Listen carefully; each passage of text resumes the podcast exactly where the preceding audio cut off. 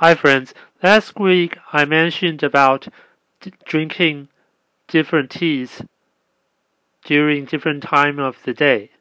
Well, today I'm going to make further explanation on this.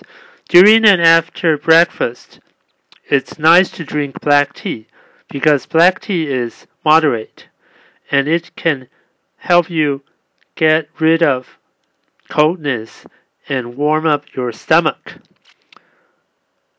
While for lunch and after lunch, it's good to drink green tea, white tea, and oolong tea. Even though those tea are sort of cold, but it's middle of the day, it's hot, so it's it's okay to drink teas that are colder. Well, the good thing about those are that they're antioxidant antioxidation and it can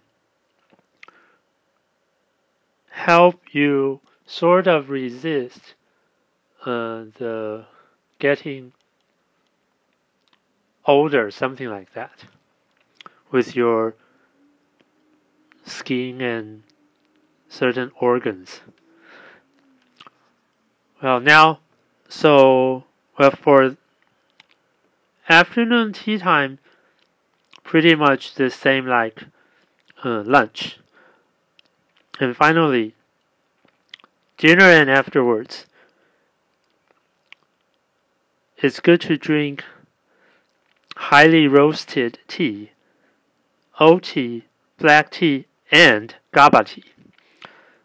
Well, all those tea are moderate, and it helps to calm you and to release your tiredness.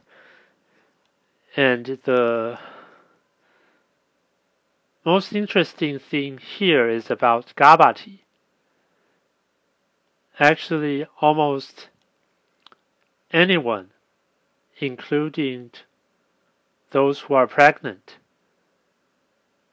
and those who are very sensitive to caffeine, they can all drink GABA tea because GABA tea can help you calm down and help you sleep well instead of the opposite. So anyway, there are many different characters of tea to drink according to the time of the day.